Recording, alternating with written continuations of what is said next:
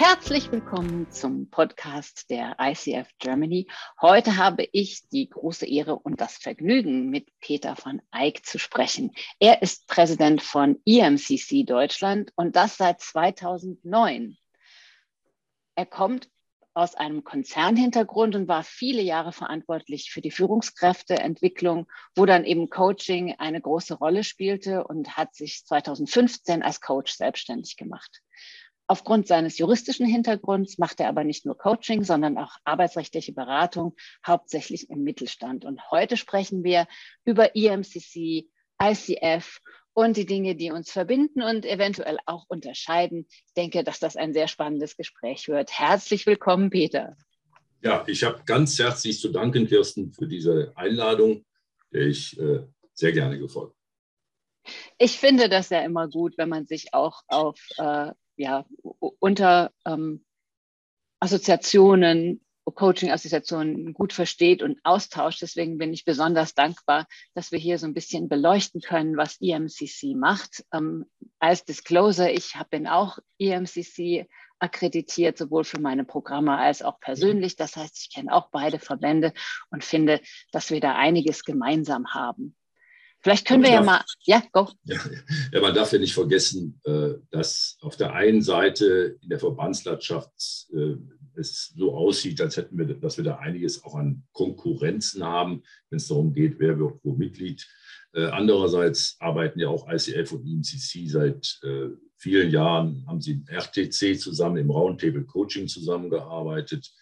Und man darf nicht vergessen, dass wir damals ja doch eine gemeinsame große Aktion hatten, einen gemeinsamen Code of Conduct bei der EG-Kommission zu hinterlegen, äh, dem dann anschließend viele gefolgt sind. Ähm, und das, das zeigt doch, dass wir viele, viele Gemeinsamkeiten haben.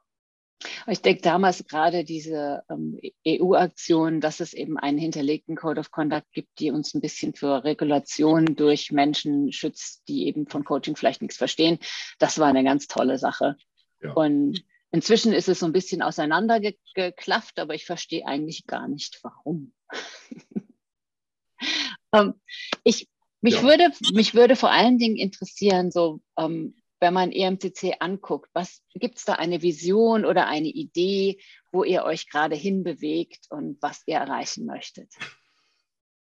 Ja, ich möchte, äh, um das verständlich zu machen, vielleicht ganz kurz etwas zu der Geschichte sagen.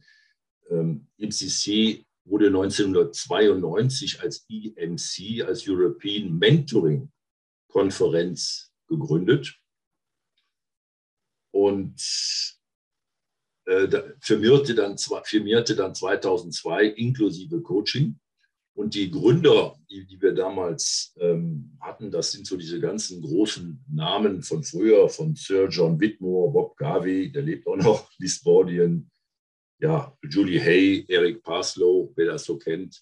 Das heißt, äh, die, die Gründung beruhte auf Aktiven aus dem akademischen Bereich in UK, die tatsächlich, kaum zu glauben nach dem Brexit heute, die Idee hatten, wir wollen dann später auch europäisch gehen. Wir wollen das, was wir, was da schon in vielen Curricula in Masterstudiengängen in UK äh, verbrieft ist, das dann auch verbreiten. Also mit einem sehr hohen, auch akademischen Qualitätsstandard, dahinter äh, der Evaluation und dem evidenzbasierten äh, verpflichtet. Das, das war so die Idee sag mal, der, der Gründung. Ähm, daraus ist später ein, wenn man das so hört, ein sehr hoher Anspruch entstanden. Und, und das ist, äh, wenn man so will, die, die Mission des IMCC, nämlich tatsächlich mit globaler Gültigkeit ähm, Standards zu entwickeln, anhand von der Sichtung von Best Practices in den Themen Coaching, Mentoring und Supervision. Und die Vision zusammengefasst ist, hört sich sehr ehrgeizig an, ist to be the go-to-body. Ganz blöd, das in Deutsch äh, zu übersetzen, aber go-to im Sinne von, wenn jemand irgendein Thema hat mit, mit diesen drei ähm, Bereichen, Coaching, Mentoring, Supervision, dann wäre es am schönsten, als, als dass er als allererstes an EMCC denkt und äh, äh, da einmal nachfragt, sag mal, wie ist das eigentlich da? Was ist denn eure Meinung dazu? Also ein ganz großer Anspruch. äh, was ich zu der Entwicklung noch sagen muss, dieser Anspruch war schon formuliert, als der EMCC mit sehr unterschiedlichen Stärken noch so europaweit 4000 Mitglieder hatte. Inzwischen rechnen wir so 11.000 Mitglieder, ähm, allerdings mit einer sehr, sehr unterschiedlichen Verteilung, ja, äh, die widerspiegelt, wie überhaupt speziell Coaching auch als Profession in den einzelnen Ländern so verankert ist. Ich nehme mal ein, ein Beispiel, das wäre also naheliegend Holland. In Holland ist das so, dass tatsächlich Coach zu sein ein richtiger Beruf ist. Und damals ist die NOPCO, das ist so die Niederlands geordnete Berufsbegleite Coaches, ist als Organisation insgesamt dem IMCC beigetreten. Und da haben wir zum Beispiel von diesen 11.000 sind 4.000 Mitglieder in Holland, um das zu sagen. Ja. Auch eine bestehende Organisation in Frankreich mit jetzt 1000 Leute ist, ist dann beigetreten, etc. pp. Währenddessen sind wir in Deutschland, hatten wir einen sogenannten so einen Greenfield Approach. Das heißt, da gab es gar nichts. Da gab es keinen Verband, der gesagt hätte, wir interessieren uns für eine Mitgliedschaft im Sinne von, wir wollen international werden. Und äh, das heißt, ganz klassisch haben da sieben Leute sich getroffen, einen deutschen Verein gegründet. Ja, und da mal so angefangen. Initiator war ein damaliger HR-Chef aus England, der hier von, äh, von, von Bayer Leverkusen. Und ja, so ging das dann los und ist dann sehr lange so mit 20 Mitgliedern, 25 Mitgliedern so dahin geplätschert. Dann bin ich Mitglied geworden. Was man macht man? Und dann Präsident. Äh, dann sind wir so auf 60, 70 Mitglieder gekommen durch unsere Vernetzungen, ganz überwiegend Business Coaches und erleben jetzt ein, also jeden Monat kommen da drei, vier neue Mitgliedsanträge, einen, einen, einen ganz interessanten Effekt, dass äh, wir kommen gleich zu dem Thema Zertifizierungen sicherlich, dass über das Thema Zertifizierungen ähm, wir viele neue Interessenten äh, haben, die wir vorher noch gar nicht kennengelernt haben, die also einfach aus, aus äh, gesehen haben, was bietet der IMCC global an und äh, wie will ich da Teil sein. Speziell jetzt auch zuletzt aus der Zertifizierung oder Akkreditierung für Teamcoaches, was in Deutschland vielleicht auch nochmal ein ganz, das wird einem dann deutlich äh, separates Feld. Ich denke, die ähm, Akkreditierung als Supervisor und die Akkreditierung als Teamcoach kann man im Moment ja nur bei EMCC machen. Eine, also eine ja. globale. Die ICF ist ja dabei, das anzubieten, aber noch nicht. Wir haben es noch wenn nicht. Ich das, wenn ich das direkt ergänzen darf, also vielleicht zwei Sachen. Äh, wir können gleich mal aufzählen, was es inzwischen alles an Akkreditierungen äh, gibt. ja, mach mal. Dann, dann fast schwindlig, aber zu einer Sache möchte ich festhalten. Und zwar angefangen hat das mit der Akkreditierung des EQA. Das ist die Akkreditierung von Ausbildungen zu Coaches. Das war natürlich auch so die Idee, wenn dann Ausbildungen akkreditiert sind, was in UK übrigens bis zu den universitären Studiengängen durchgängig der Fall ist, ja, dann bekomme ich darüber auch Mitglieder quasi durch die Teilnehmer an diesen Lehrgängen. Ja, das war also insoweit auch eine Verbreitungsidee. Und danach kam der EIA, diese individuelle Akkreditierung von Coaches. Und was ich erwähnen möchte, ist, dass von Anfang an Supervision Teil des Systems war, aus der Sicht, von Anfang an. So, ich kann aber gleich sagen, wie das weiter sich entwickelt hat. Und um was zu dem System zu sagen, ähm, das ist in vier, fünf Jahren, beginnend mit den 2000ern, also 2000, 2001 bis 2005, äh, hat sich eine Forschungsgruppe, sehr viel aus den UK-Profs, zusammengesetzt und über 50 Kompetenzrahmenwerke in dem Kontext analysiert und damit gearbeitet und versucht da eben das Beste herauszusynthetisieren. Und da ist, nachher wurde das natürlich reviewed und verbessert etc., daraus ist dieses, und das ist so quasi das Herzstück des, des IMCC, dieses Kompetenz-Framework entstanden. Ja? Und das ist, das kann man sich so in Feldern vorstellen, in dem es einerseits da Abstufungen gibt, die sich auch akademisch sozusagen am Bologna-System orientieren. Das heißt, man kann ungefähr sehen, so dass der, der also von oben gibt es einen Master, eins tiefer der Senior, das ist so quasi der Bachelor, ja, und darunter der Practitioner und dann eben Foundation. Das Leitbild dieses Frameworks ist aber immer der Reflective, Reflective Practitioner. Das heißt, es geht nicht um akademisches Wissen oder dergleichen, sondern um reflektierte Praxis in einem sehr durchstrukturierten System. Und wenn ich so eine Matrix vor mir sehe, dann habe ich also einerseits diese vier Stufen und daneben acht Kompetenzfelder. Das fängt so ganz klassisch an mit Selbstverständnis, also im Sinne von Selbstverstehen. Ne? Also, und äh, bis hin zu, äh, wie kann ich die Vertragsbeziehung managen, wie mache ich den Beziehungsaufbau, Methoden, Tools, nicht zu vergessen, also Ergebnis- und Zielorientierung äh, ist ein, ein Kompetenzfeld. last not least, Evaluation. Ja? Und zu jedem, wenn ich dann schon, also vier, vier Stufen plus diese acht Felder, also vier mal acht, da bin ich schon bei 32 Kästchen. Ich weiß nicht, ob sich jeder das verbal von meinen Worten her so vorstellen kann. Und zu jedem Kästchen gibt es quasi sogenannte Capabilities Indicators, Fähigkeitsanzeiger. Das heißt, nach Best Practices äh, beschriebene kleine Verhaltensweisen, die belegen, dass ich die Kompetenz auf dieser Stufe dann eben habe. Und das ist äh, etwas rigide dann durchzuführen, dass wenn ich meine Praxis reflektiere, dann muss ich quasi die alle bedienen, in Anführungszeichen, also zeigen, dass ich diese Verhaltensweisen auch anwende. Und das wiederum äh, mache ich in diesem Prüfverfahren beim EEA. Und diese Grundverfahren sind dann immer doch mal sehr ähnlich. Äh, dadurch, dass ich einerseits ähm, ein Lerntagebuch habe, so ein Log. Ja? Also ich muss gute Reflexionen über bestimmte, äh, jeder Stufe unterschiedlich über, über äh, Kundenkontakte und, äh, und Sitzungen ähm, anfertigen und dazu auch was schreiben und dazu auch meine Reflexion darbieten. Und Reflexion heißt immer, ähm, nicht einfach nur sagen, was habe ich mir so dabei gedacht, sondern äh, was habe ich daraus gelernt, was habe ich mir äh, daraus überlegt, beim nächsten Mal anders zu machen? Wie ist das denn dann so gelaufen? Ich glaube, die Experten, die jetzt hier zuhören, wissen viel, sehr viel besser, was es alleine an Schemata gibt. Wie geht überhaupt Reflexion? Das ist so. Ne? Aber da gibt es äh, ein paar Vorschläge vom IMCC, wie die Stufen einer Reflexion zu Themen zu erfolgen haben. Und das ist einerseits ein Lerntagebuch. Das bezieht sich dann aber auch darauf, dass man Kundenfeedbacks reinbringt. Inzwischen haben wir dazu auch Formulare, um das zu erleichtern und zu vereinheitlichen. Ähm, auch die wieder reflektiert.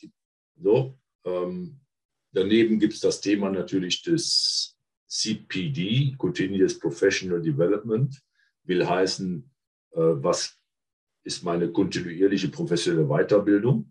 Je nach Stufe sind da mehr, mehr oder weniger Stunden dann erforderlich, die nachzuweisen sind. Das kann aber auch bedeuten, dass ich gesagt habe, ich habe ein Buch gelesen aber wie gesagt, dann wieder Reflexion. Nicht nur, ich habe ein Buch gelesen, sondern was habe ich dem entnommen? Was habe ich daraus für meine Praxis gesehen? Was habe ich daraus versucht anzuwenden? Was ist dabei rausgekommen? Und so weiter. Ja, also da kommen wir immer wieder in diese, diese Schleife rein.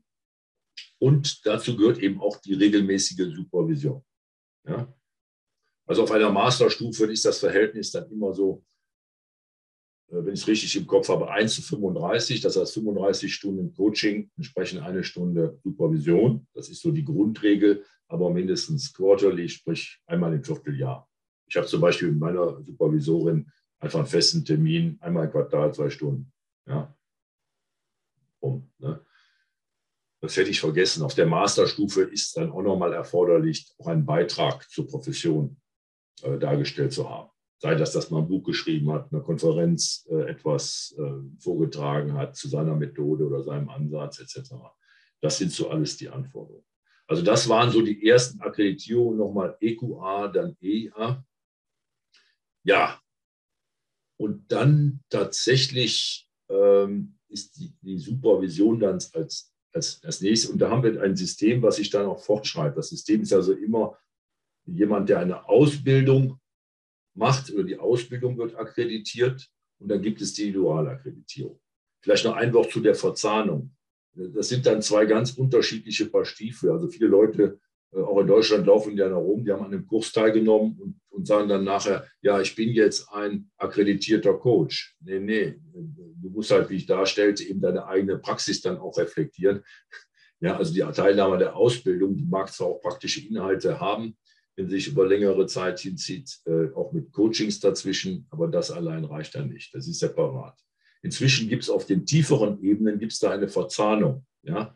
Wenn ich eine Foundation-Ausbildung habe und innerhalb der Foundation-Ausbildung äh, auch fünf Coachings habe und die dann entsprechend äh, reflektiere etc., kann man das so gestalten, dass man so mit Ende der Ausbildung halt auch automatisch die Akkreditierung, die Einzelakkreditierung ausfüllen kann. Ja? Also das ist eine kleine, kleine Verbesserung, aber auf der Masterebene ist das dann schon ein bisschen schwierig, wäre auch möglich, aber dann reden wir von Ausbildungen, die über mindestens zwei, drei Jahre gehen. Äh, dann ist daraus äh, mit immer diesen fast unaussprechlichen Abkürzungen EIA, EQA, ist dann auch die, die Akkreditierung am Ende des Tages für Supervisoren entstanden und für die Ausbildung für Supervisoren. Und das heißt dann ganz furchtbar ESIA, ESQA, ne? also für die Supervision. Das ist dann der Supervision Quality Standard, entweder für die Ausbildung oder individual. So. Ähm, was ich selber in meiner Managementfunktion äh, im, im, Konzern ja unter anderem gemacht habe, war ja aber auch ähm, ganze Coaching-Programme durchzuführen. Zum Beispiel im Sinne, dass dann mehrere hundert leitende Angestellte im Sinne von, wir wollen einen anderen äh, Leadership-Style implementieren. Ein Teil davon ist Coaching. Ja? Das heißt, so ähnlich wie ein Mentoring-System haben wir ein ganz großes äh, konzernweite Programm gestartet mit sehr vielen Verzahnungen der Menschen untereinander, was übrigens auch ganz, ganz viele andere sehr positive Organisationseffekte dann hat. Ja, wenn so ein Finanzer auf einmal mit einem Vertriebler dann zusammen ist, bei uns im Konzern stecken alle so in ihren Silos. Da haben wir so ganz tolle Vernetzungseffekte, die sich da so zeitigen. Aber was ich sagen will, ist, wir sind dann auch dazu gekommen, so ganz am Ende zu sagen, äh, da gibt es den, Entschuldigung dafür, ISMCP. Ja, ich will gar nicht sagen, was das im Einzelnen heißt. Im Kern geht es darum, dass man auch solche Programme in drei Stufen akkreditieren lassen kann. Ja, es gibt also auch da. Und am Ende des Tages auch der Programmmanager, wenn ich Programmmanager davon bin. Auch das kann ich jetzt zertifizieren lassen. Der auch so ein bisschen pandemiebedingt möglicherweise Riesenerfolg, den wir hatten, ist die neue Akkreditierung, erstmal Ausbildung natürlich, die auch von einem der Auguren des IMCC, nämlich dem David Klatterback, äh, der da maßgeblich mitgeführt hat, und dann mit der Henley Business School, äh, ist die Ausbildung zum Teamcoach. Ja, also auch das hat sich nochmal spezialisiert. Ne? Also wenn, wenn man so will, verbandspolitisch äh, steckt da immer auch ein bisschen dahinter, ähm, nochmal zu sagen, also da machen wir was, was andere nicht machen. Ja? ja? Äh, aber das ist ein Riesenrenner gewesen. Also im Rahmen der Pandemie, wo man natürlich dieses Angebot auch global war ja, und alles nur online. Ich erinnere nochmal so ganz nebenbei an lange, lange Diskussionen auch im Roundtable Coaching mit verschiedenen Verbänden, kann ich überhaupt jemanden online ausbilden als Coach? Das geht doch gar nicht. Kann ich überhaupt Online-Coaching machen? Man haben wir zu der Zeit schon lange das gemacht und Blended Coaching permanent gemacht. Aber das waren alles auch in deutsche Diskussionen, nur mal so zur Erinnerung. Also diese Ausbildung vollkommen online, total global und ich kann nicht die genaue Zahl sagen, aber global über 10.000 über 10.000 ähm, äh, Teilnehmer. Ja, und da habe ich dann auch gemerkt, äh, das ging erstmal an uns in Deutschland vorbei, aber ich bekomme dann so die Information, hallo, da hat jemand aus Deutschland an dieser Ausbildung teilgenommen und so weiter. Und nachdem wir uns jetzt doch eine kleine Personalressource hier geleistet haben, sprich eine, eine auf, auf Minijob-Basis Studentin angeheuert haben hier in Deutschland, die dann auch hinterher telefonieren konnte und sagt, sag mal, du hast das doch gemacht, hast du nicht Interesse, auch Mitglied zu werden oder so, ist das ein, ein ganz großer Erfolg für uns gewesen. Ja. Es sind also wirklich Zehntausende, die in diese Ausbildung da eingegangen wären. War sicherlich auch ein kommerzieller Erfolg für Klatterback und Konsort. Das denke ich. Und da gibt es ja jetzt inzwischen auch noch mehr, ähm, die das anbieten. Ne? Das war ja eine Foundation-Ausbildung und es ja. gibt ja jetzt inzwischen auch akkreditierte äh, Practitioner-Ausbildungen, Team-Coaching. Ja, aber ich glaube, im Wesentlichen sind das so, ich hoffe, ich habe jetzt nichts, nichts vergessen. Ich war dem ehrlicherweise am Anfang dieser Ausbreitung von Akkreditierungen in, insoweit ein bisschen bin ich selber dem etwas skeptisch begegnet, weil ich gesagt habe, Leute, wir müssen uns darauf fokussieren, dass wir erstmal zum Beispiel in Deutschland erstmal das Thema EIA und vielleicht EQA vorantreiben. Ja, sonst wird es einfach so, so bunt und, und das ist auch das, was wir versuchen zu fokussieren. Und wenn du mich fragst, ja, was tut ihr denn so als Deutschland, da ist sicherlich ein großer Teil da so ein, also zwei Sachen, dass ich auch hier die, dass ich gesagt habe, wenn wir das in Deutschland implementieren wollen, dann ist das ja mit dieser Selbstreflexion und das alles auf Englisch nicht so einfach. Das ist sowieso schon auch in Deutsch nicht, nicht einfach für den Ungeübten. Und deshalb haben wir auch die Lizenz, dass man hier die Bewerbung äh, beim EEA und EQA auf Deutsch machen kann. Ja? Wenn du das Verfahren kennst, Kirsten, dann weißt du ja, dass das dann sehr neutral wird. Da gibt es erst einen Assessor, dann gibt es nochmal einen zweiten, einen Verifier, der guckt quasi dem Assessor auf die Finger, ob der alles richtig gemacht hat. Auf der Master-Ebene machen die dann auch noch Interviews neben dem Paperwork. Und dann geht das in ein internationales Panel. Ja, und äh, das ist schon ein sehr neutrales, äh, unanfechtbares äh, Verfahren. Und der Assessor schreibt seinen Bericht dann auch schon in Englisch. Ne? Aber das ist zumindest mal das Angebot, dass ich selber, wenn ich sage, oh, ne, Selbstreflexion jetzt auf Englisch, da, ne, das ist so. Ne? Und man muss auch immer wieder sehen, auch in dem, in dem Panel selber äh, geht es ja international zu. Da habe ich also vom Franzosen über den Holländer bis zu dem Engländer, das sind ganz interessante Diskussionen, die man da manchmal führt. Ich war selber ein paar Jahre da tätig in dem Kontext. Ich ähm, glaube, wenn man das so ein bisschen vergleicht mit dem ICF, ist ICF ist ja im Moment sehr ähm, test- und äh, beleglastig. Also man muss sehr viel ausfüllen, sehr viel nachweisen und so weiter. Und ähm, die Überprüfung wird eben äh, der Dokumente wird hauptsächlich von der Verwaltung gemacht. Und wir haben eben dieses zusätzliche Element, dass eine Coaching-Aufnahme bewertet wird von Kolleginnen. Ja, ja, ah, das, ja genau. Mhm. Das, ich glaube, das ist so der, der grundlegende Unterschied, dass wir hier eine, eine, eine Praxis nochmal evaluieren ähm, und weniger auf Reflexions, Reflexion setzen und ähm, EMCC eben wirklich deutlich stärker auf Supervision, Selbstreflexion, Wachstum als Coach und die Akkreditierung auch als Wachstum zu verstehen. Also dass ich, indem ich das mache, auch was lerne. Und ja, also das, das ist, ist mir mal, eigentlich ganz äh, sympathisch, ja. Ähm, weil, weil, du das gerade so betonst, also in der Tat ist in diesem Kompetenzrahmenwerk, was nochmal, wie gesagt, das, das, das Herzstück ist, ne, und dass man natürlich immer wieder auch sich kritisch angucken muss, ist das noch, entspricht das noch zu dem aktuellen Stand von, von Best Practices und den Entwicklungen, was gerade in den dynamischen Entwicklungen aktuell also nicht ohne ist. Also ein großer Schwenk Richtung Online-Tätigkeiten zum Beispiel, aber äh, bis hin zu ergänzenden Nutzungen von Apps, äh, Avataren etc. Ne? Große Diskussion. Aber du erinnerst mich daran, Unterschiede ICF, das ist so ein Unterschied in dem Verfahren. Äh, ich, ich weiß noch, was wir bei uns intensive Diskussionen hatten, wenn ich jetzt ein Kundenfeedback auch bearbeite, dass ich den Namen auch schwärze. Auf der einen Seite will ich unter Umständen als Assessor mal eine Stichprobe machen und quasi äh, mal nachfragen, hallo Kunde, warst du wirklich der Kunde oder war das hier ein Gefälligkeitsgutachten? Ja, ähm, und ähm, da haben wir uns auch verständigt, man gibt da zum Beispiel die Initialen an, ja, aber da haben wir ein großes Datenschutzproblem auch gesehen. Und ich kann das, bin, bin eigentlich ganz erstaunt, also ich finde das gar nicht so einfach, äh, also Kunden dazu zu bewegen, bei aller Offenheit nach dem Motto, dass wir hier das Gespräch hier aufnehmen. Was natürlich auch schön ist für die Forschung, natürlich haben wir da mit Psycholinguistikern Kontakt. Wenn die dann solche Gespräche transkribieren, da sind sie immer wieder glücklich, dass sie da ein bisschen Grundlagen für ihre Forschung haben. ICF, EMCC, vielleicht noch.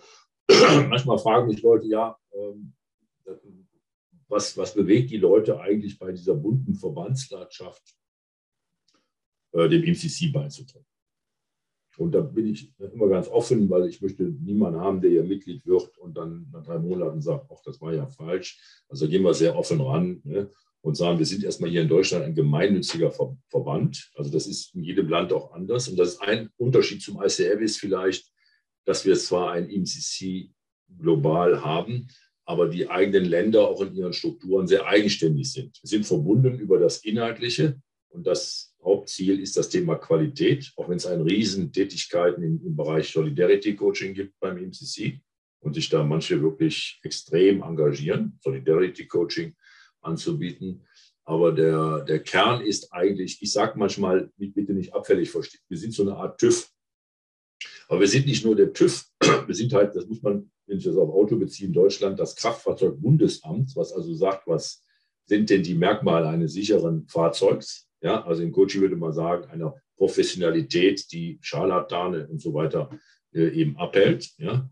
Äh, und gleichzeitig der TÜV, also wir sind als Kraftfahrzeugbundesamt und gleichzeitig der, der auch überprüft, ob das dann so eingehalten ist, soweit man das überprüfen kann. Ja?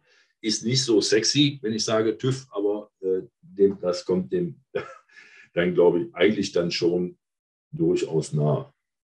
Wobei wir in unserer Mission immer drin haben, also Standards setzen zum Wohle der Gesellschaft. Ja, also das zu tun aus der, einer gesellschaftlichen Verantwortung äh, für die Themen, das war uns sehr wichtig. Ja, da habe ich da damals auch stark für gekämpft, dass das damit reinkommt in die Mission. Und wenn, wenn dann die Coaches Interesse haben, Verbandsmitglied zu sein, dann sage ich ganz einfach, pass auf, wenn du jemand bist, der in irgendeiner Weise auch einen internationalen Bezug hat oder sich daran messen willst, dann hast du in Deutschland, ich weiß jetzt gar nicht, ob das so richtig ist, hast du eigentlich zwei Möglichkeiten, nämlich ganz offen. Das ist ICF und EMCC. Ja? Und die haben beide so Akkreditierungen. Da gibt es ja auch Kollegen, wenn ich bei LinkedIn ist, dann frage ich mich manchmal auch, was das alles ist. Da kommt dann der Name und dann MCC, PCC, Papapasi, Papapa. Wer versteht das denn? Also ist das denn, naja? Also das ist schon manchmal, finde ich das traurig, dass der PhD da untergeht, ja, also in diesen ganzen Buchstaben. Naja. Äh, und er sagt, was ist der Unterschied? Er sagt, ist ganz einfach. Äh, meine osteuropäischen Kollegen, die sind zum Beispiel sehr, sagen wir mal, opportunistisch, äh, pragmatisch. Nämlich, wenn die nach Coca-Cola gehen, dann kommen die mit einer ICF-Visitenkarte. Ja, und wenn die zu irgendeinem Unternehmen gehen, was ich sag mal so ein bisschen Amerika-kritisch ist, US-kritisch, ja, dann holen sie die MCC-Karte. Ja?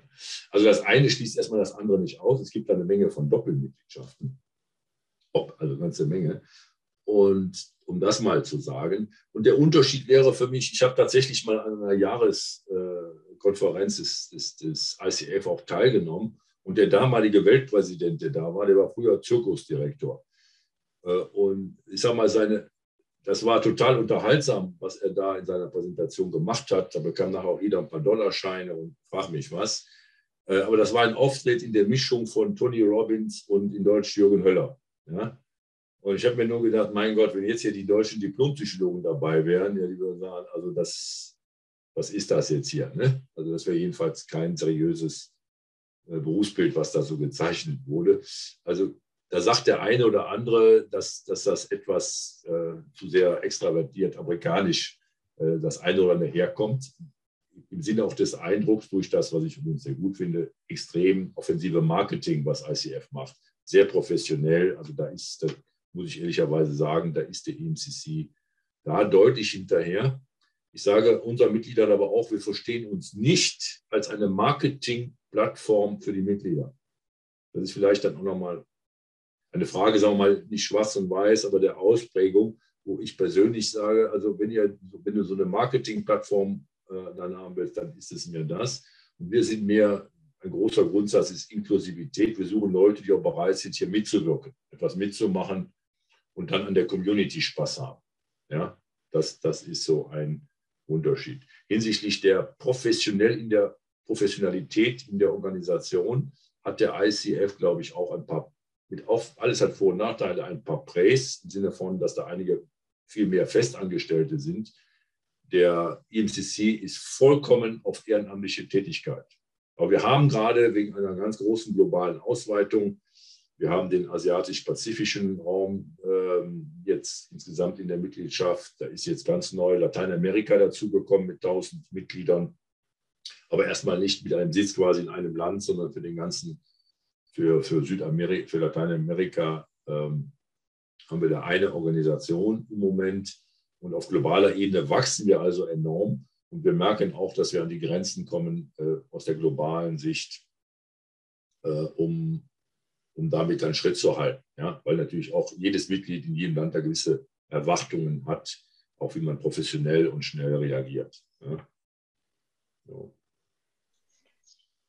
Das wäre nochmal so ein Unterschied. Ne? Ist ein bisschen so Geschmackssache, aber wir haben auch intern die große Diskussion. Es gibt eine, eine Meinung bei uns, kann ich offen sagen, die also sehr viel Wert auf das Europäische im Namen legt. Ja? Einfach im Sinne von Herkunftsbezeichnung. Ne? Und ich erinnere daran, im RTC gab es viele Diskussionen zu sagen, also komm, hör mir auf mit deinem ICF ICC Code of Conduct. Das deutsche Coaching-Verständnis ist ganz anders wie die anderen Coaching-Verständnisse. Ne? So, na dann. Na dann. Ja, ja, also selbst in Deutschland findet man natürlich dann wieder sehr unterschiedlich. Wenn man so, so das so sehen möchte, dann sieht man natürlich auch extrem unterschiedliche Ansätze. Ja. Aber das, das ist so ein bisschen, also ein bisschen die Geschmackssache nach dem Motto, ich bin fühle mich, dass das Europäische drin ist. Und wir haben das auch als quasi auch als einen kleinen Unterschied zum ICF dann gesehen, dieses Herkommen stark zu betonen. Aber wie man schon sieht, wenn man auf unsere Website geht, die globale Leite emcc, emccglobal.org, also gibt es dann auch starke Bestrebungen zu sagen, nee, wir wollen aber jetzt auch raus in die Welt. Äh, also auch zur Strategie gehört Global Reach, ja, wir wollen das auch weltweit treiben. Also mal schauen, ne, ob, ob das sich nicht bei weiterem Wachsen der Organisation, äh, wie sich das ändert, weil im Moment haben wir es halt so, dass man über 100 Länder in irgendeiner Form verbunden sind mit den MCC Global und die sind dann direkt damit verbunden. Also es bietet sich eigentlich an, irgendwann mal tatsächlich eine Zwischenstufe irgendwie mit allen Problemen, die das wieder mitbringt, da einzubauen etc. Also da muss man halt sehen, wie das, wie das sich in Zukunft entwickelt. Aber zusammengefasst, also die beiden internationalen Verbände, wenn einer Mitglied werden will, dann gibt es aus meiner Sicht ICF und IMCC. Und dann ist das, ich sag mal, ganz am Ende des Tages ein bisschen Geschmackssache. Wer kennt wen, fühle ich mich da wohl, äh, etc. Ja. Ich denke, ich denke, es ist auch, ähm, natürlich ist es eine Konkurrenzsituation auf der einen Seite. Auf ja. der anderen Seite ähm, ich habe ja jetzt nun die Doppelmitgliedschaft. Ich bin beim EMCC äh, Master Practitioner, ich bin MCC beim ICF und ähm, es hat es hat mir nochmal in, in diesem Prozess andere Seiten von Coaching gezeigt und ich finde das durchaus sehr bereichernd, bei beiden Verbänden Mitglied zu sein. Ähm, und eure Mitgliedschaft ist ja nun auch gar nicht teuer. Ich glaube 150 Euro im Jahr oder so. Ähm, das ja, wir haben das jetzt, äh, ähm, weil wir hatten schon so ein paar äh, so rein und raus Leute und, das, also dieses Aufnehmen von mit, also ich bin dummerweise halt auch für die vermeidungsmäßigen Vorgänge. Oh, okay. ja, mit im, im Boot und, und leide dann immer. Und dann ist das natürlich, wenn ich das so verbandstechnisch sagen darf, immer so, dass 10 Prozent der Mitglieder mehr Arbeit machen wie 90 äh, Prozent der anderen. Und da gibt es so ein paar, die auch so rein und raus wollen. Und dann verstehen sie gar nicht, dass sie da auch Vereinsmitglied sind und, und dann nicht dann morgen direkt draußen sind und all so ein Kram. Ja, die 108, wir haben jetzt auf 180 Euro erhöht, inklusive einer Bearbeitungsgebühr. Äh, in der Tat sind wir erstmal tief, wenn du so willst, auch von vom unserer Deutschlandstrategie da tiefpreisig reingegangen. Aber es war jetzt nicht nur das Thema, dass man deshalb runterging, sondern äh, das war damals okay. Und die Erhöhung, die habe ich auch damit begründet, dass wir so ein bisschen im Nachfolge auch was der ICF anbietet, also auch das zumindest das globale Angebot an Webinaren, Ausbildungen, Konferenzen etc. mal doch so groß ist, dass man sagen kann, okay, daran kannst du überall teilnehmen. Man muss quasi nur an einer Konferenz teilnehmen oder so. Ja, da hat man schon den Jahresbeitrag raus durch die Ermäßigung, die ich als Mitglied habe. Ja. Genau, und, und so ist es, so ist es bei uns ja auch. Also das ist einfach muss man eben gucken, dass die Mitglieder. Also, also was, auch bei was der Akkreditierung. Wir haben auch ja, die Akkreditierungskosten also deutlich gesenkt. Die waren früher doppelt so hoch wie heute. Äh, und ähm, was ich manchmal nicht so verstehe, also wenn man auch dann zum Master geht, man zahlt also, also weniger wie 1000 Euro für einen wirklich sehr aufwendigen Prozess, also nicht nur für einen selber, sondern auch für das, für die Ehrenamtlichen, die da drumherum äh, ähm, dann da aktiv sind und, und wenn da manche Leute dann da äh, auch schon artikulieren, äh, ob das dann teuer wäre oder nicht oder so, dann, dann merkt man, dass, dass, auch in Deutschland viele halt sind eben auch Coach, aber so, die, dass man hauptberuflich als Coach tätig ist, äh, das ist dann doch nicht so verbreitet. Die meisten sind doch, äh, das sehen wir ja auch aus den Coaching-Studien in Deutschland, äh, sind auch in Mischtätigkeit unterwegs. Ja, da ist dann irgendwie Coaching, dann ist dann Training dabei Beratung in Organisationsentwicklung oder anders. Ne? Genau. Und sowas machen wir in Deutschland nochmal besonders und extra.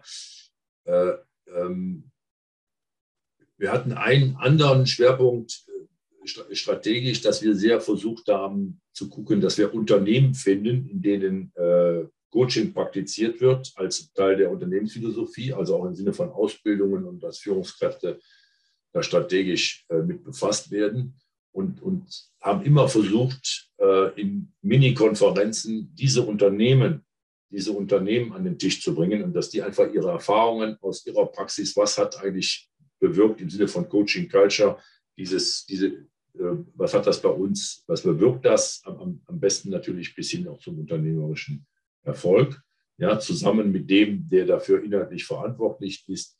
Das war inhaltlich so ein Schwerpunkt. Ja. Also wenn man mal guckt, da haben wir noch so ein Format entwickelt, Blaue Stunde. Da sind wir ursprünglich präsent. Jetzt war es natürlich leider online in die immer die großen deutschen, in die Großstädte gegangen, also Hamburg, Köln, Frankfurt, in München waren wir tatsächlich noch nicht, Berlin, um dann äh, da zu sagen, die Leute, sehr viele Leute, die fahren dann zur Arbeit, die wollen da nicht nochmal reinfahren, so in die Stadt, also dass man so nach der Arbeit quasi zu der Mini-Konferenz fährt. Ja? Also meistens Zeitansatz, so 17.30 Uhr geht es dann los, dann fährt man irgendwo hin und dann gibt es sogar ein relativ klassisches Format, gibt es einen Vortrag, gibt es eine Diskussion und dann Networking und dann dabei gibt es ein paar nette Canapés. Ja? Und das das war das, was wir nochmal sehr stark äh, in, in, Deutschland propagiert haben. Wir sind daneben, genau wie ihr, äh, Sponsor in Olten, größte deutschsprachige Konferenz äh, in, in, Europa. Mit, ich bin von Anfang an dabei, auch persönlich. Und da, da sieht man, was Coaching immer noch für eine extrem dynamische Entwicklung hat, dass sich jetzt auch im akademischen Bereich, auch im deutschen, war ja in England schon lange so, also auch im deutschen akademischen äh, Forschungsbereich niederspiegelt. Die Konferenz begann damals immer mit einer sogenannten Poster-Session. Das war eigentlich ursprünglich noch immer vor der Konferenz. Das heißt, da wurde jemand mit einem Forschungsvorhaben, also entweder Master oder Doktor, hatte zehn Minuten Zeit, mit einem Poster sein Forschungsvorhaben vorzustellen und dann der nächste bitte. Und beim ersten Mal waren da vielleicht sechs, sieben Leute. Und zuletzt sind es dann 30 gewesen oder so. Und da wundert man sich also auch in deutschen Unis, was da alles inzwischen gemacht und erforscht wird in dem Kontext Coaching. Also ganz enorme Entwicklung. Also Coaching ist da auch inzwischen angekommen, was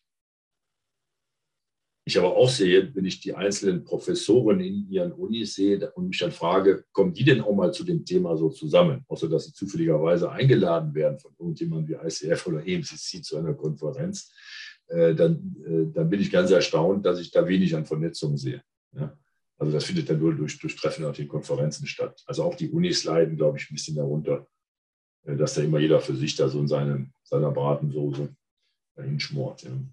Das wäre doch was, was wir mal zusammen angehen könnten, vielleicht. Ja, also das ist mir leider, ähm, äh, ich hatte zwei, drei Ansätze, aber noch nicht gelungen, ähm, wer immer das dann auch überhaupt sein würde. Aber da gibt es natürlich Leute wie Heidi Möller oder so, Beratungswissenschaft, ist ja auch ein interessanter Ansatz. Es gibt ja auch Leute, die sagen, in fünf Jahren äh, brauchen wir kein Coaching mehr. Da kann, da kann jeder Coaching und, und die das mehr betrachten aus einer höheren Wachte der Beratungswissenschaft was gibt es da so für Ansätze? Ne? Und dann, dann, verschwindet der Begriff auf einmal. Aber im Moment würde ich eher sehen, das Thema nimmt in der Tat immer zu und zu. Ich selber bin ja auch, auch ähm, neue Herausforderungen für alle ähm, tätig, zusammen mit einem äh, Coaching-Provider. Ich glaube, es ist bei mir am Netz, es ist offiziell. Also ich arbeite mit Sharpist zusammen zum Beispiel. Und da ist natürlich auch mal total interessant, was ist das, was ist der Unterschied zu dem, was ich sonst am Coaching gemacht habe, was ist der Unterschied, das ist ein separates Thema, wenn man mit einem Coaching-Provider zusammenarbeitet, auch was ist der Unterschied in den Coachings dann selber und was ist das auch für eine Herausforderung für unsere ganze Branche. Also das auch für die Verbände übrigens, die dann ihre Coaches vertreten. Ja? Also ne, sind die dann alle so, so dann auf einmal so quasi selbst, selbst angestellte Coaches über einen Provider. Über einen Provider, ja. Der Provider nur die Plattform und ich mache das. Also das hat, das hat ganz viele Facetten, aber das ist ein großes, sagen wir, separates Thema, äh, was sowohl mal, die Businessmodelle betrifft, aber auch die Entwicklung des Coaches. Also wenn wir jetzt gerade sehen, dass ich verwechsel die immer, die, wie heißt die amerikanische ganz große Gesellschaft? Ist das Better Up oder ist das ist das äh, Coach Hub vielleicht? Coach Up, sorry, die also mit Prinz Henry, mit Prinz Harry hier als Vormann in Europa kommen. Ja, die haben, also die mit Investorengeldern von, also die haben über eine, Billion äh, im Background, um hier den, den, den Markt aufzumischen. Ja, und, und, und äh, das, das sind also die Facetten natürlich auch des, der, der sogenannten Demokratisierung von Coaching, dass es sich also sehr stark erweitert. Äh, aber diese Erweiterung macht es aus meiner Sicht, und da sind wir auch als Verbände dann wieder gefragt, auch an, an, an einer Stelle wieder so ein bisschen, weil da sehr viel sehr vorstrukturiert ist, äh, muss man da wieder gucken, äh, dass ich irgendwann dahin kommen könnte und sagen, eigentlich brauche ich gar keinen Coach. Ich kann das Ganze, also das, was der Coach dann in diesen Formeln macht, das kriege ich auch über eine App, ja, über so ein, über so ein Coaching-Bot oder so. Ja. Also da komme ich teilweise wieder zurück zu meinen Wurzeln und sagen, also die, ein Coaching in Präsenz ist durch nichts zu ersetzen. Ja, wenn es also wirklich mal um, ich sag mal, eingemachte Themen dann auch geht. Ja. Das sind ja alles Themen, die uns äh, sehr, auch als ICF sehr interessieren. Nochmal vielen Dank für diesen kleinen Ausflug. Ähm, herzlichen Dank, dass du heute hier warst. Ähm, freut mich sehr, dass wir dieses Gespräch haben konnten und ich, ich denke, unsere Hörerinnen und Hörer haben sehr profitiert. Ähm, vielen herzlichen Dank nochmal. Ja, Kirsten, ich habe mich ganz herzlich zu bedanken.